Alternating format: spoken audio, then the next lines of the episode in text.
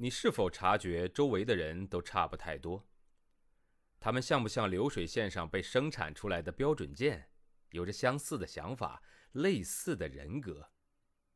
又或者，你对西方某些发达教育抱有着神秘感？那留学又意味着什么？也许本书会给你一些启发和答案。欢迎收听《十一岁去德国：一个中国女孩的留学经历》。作者夏千若，演播生意人陛下。我的成绩不好，我一直担心老师会家访，就像在中国时那样，或者在家长会上找家长谈话。我每时每刻都做好了挨批的准备，可是总不见动静。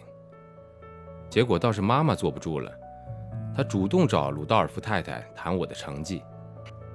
鲁道尔夫太太对妈妈说：“她本人不支持学生的成绩用一个数字来表达。德国学校教学的重要目的是让孩子从小产生对人生的希望，了解自身的能力和强项，自己找到做某些事情的意义，让他们亲自感受到为一件事情付出努力而得到的成就的快乐。而成绩只是相对的，我们要让孩子们感觉到他们的想法是最重要的。”而不是成绩，这也是为了让孩子们学会自己承担责任。只有参与了，才能有感受。而事实也的确如此，不论你的成绩好坏，老师的亲切态度都不会改变。班里的同学也很少问别的同学的分数，偶尔听到别人得了好分数，就说祝贺你；听到别人的分数不理想，便会鼓励一句：下次努力啊。德国学生之间很少攀比成绩，因为大家都认为分数并不能展现一个人的实力。老师批改完一次考卷，就直接发给每个同学。德国学生得了不好的分数的时候，最多就是对自己撅撅嘴，完全不用感觉在任何人面前丢脸。不过，我发现了一个奇怪的现象，那就是如果分数只给学生自己看，他们反而会产生重视学习质量的意识。会产生一种对自己的学习成绩负责任的心态。有一次听写，我不但及格了，而且还出乎意料地拿到了个三分，这让鲁道尔夫太太感到了特别高兴。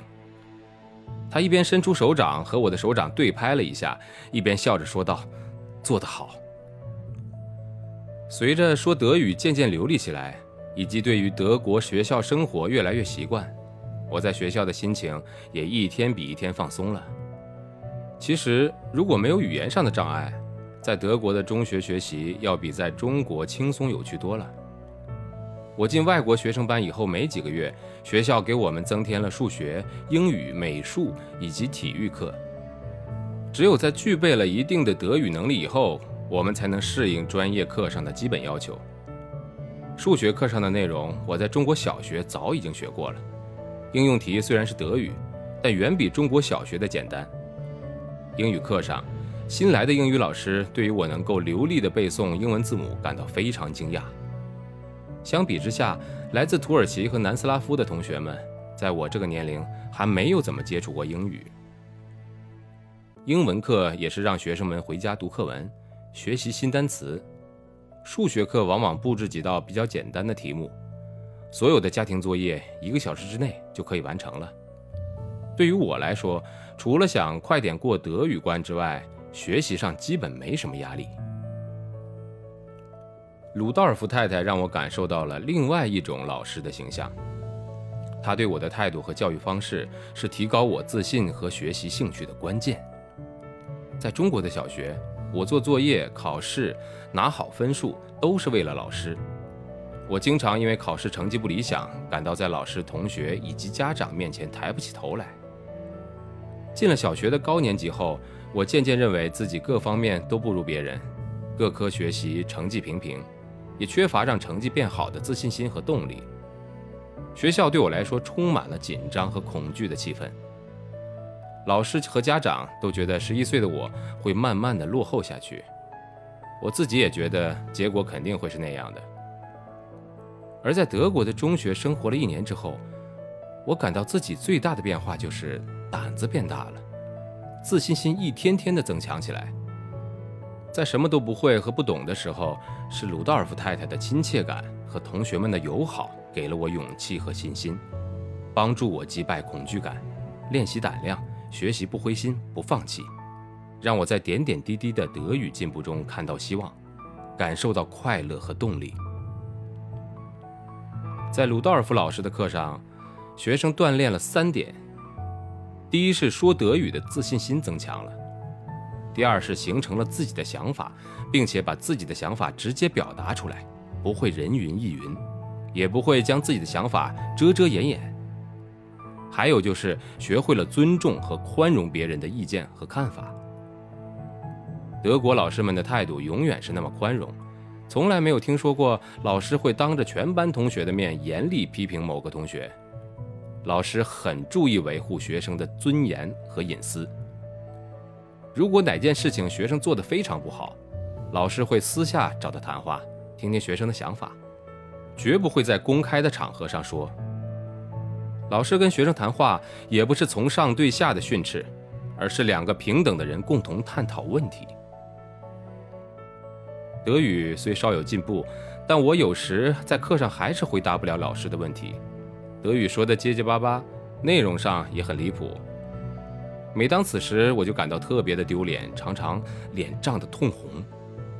在中国小学，一旦当着全班人面说错做错，就会偷偷观察大家的反应。但在这里，你不用担心老师和同学会嘲笑你，大家只习惯静静地听着每一个人说话。大家看重的并不是你的回答是否正确，德语说的是否完美，而是想看到你的想法和回答的勇气。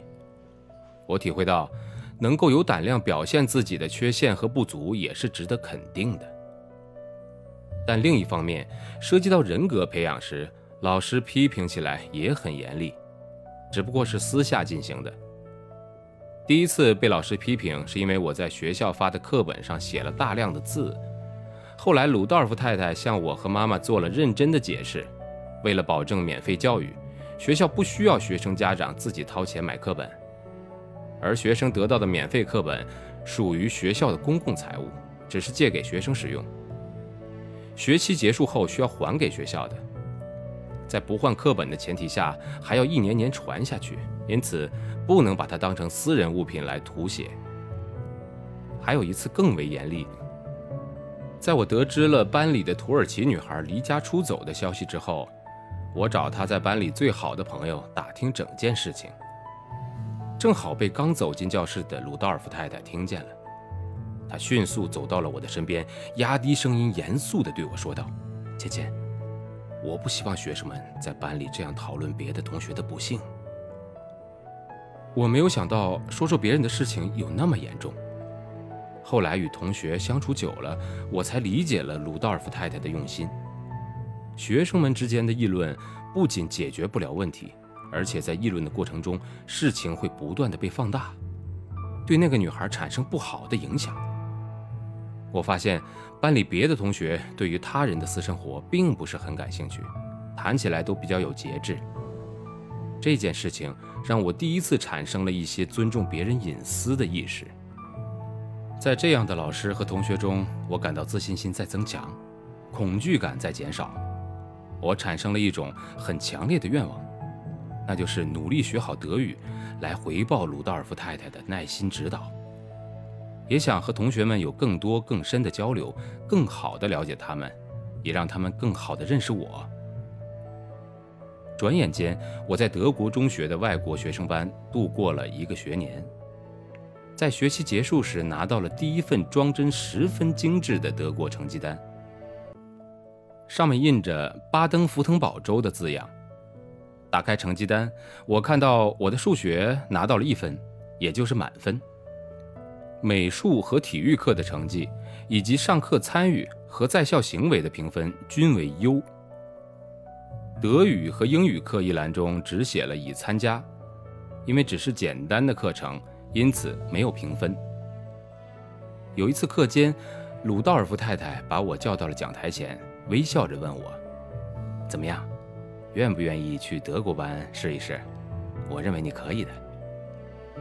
我心里扑通了一下，不知道该说什么好，只回答了一句：“OK。”这是德语中一种略显含糊的回答，但在我的内心深处却燃起了一把火焰，升起了一种跃跃欲试的渴望。在回家的路上，路过一家土耳其食品店，中年的土耳其老板搬出了一筐绿油油的菠菜，笑呵呵地和德国顾客聊着天。我突然感到很佩服他，因为他说着非常流利的德语。也融入了德国社会的生活。我很想知道，如果他在很小的年龄就来到德国，那么他是不是也曾经在外国学生班学习德语呢？如果他是成了年以后才来到德国，那么他又是怎么过德语关的呢？我在爸爸妈妈的身上看到，作为成年人学习外语要比孩子们困难得多。无论如何，这位土耳其大叔确实给了我不少的鼓舞。他能学会的，我应该也可以。本章节演播告一段落，感谢您的收听，欢迎订阅。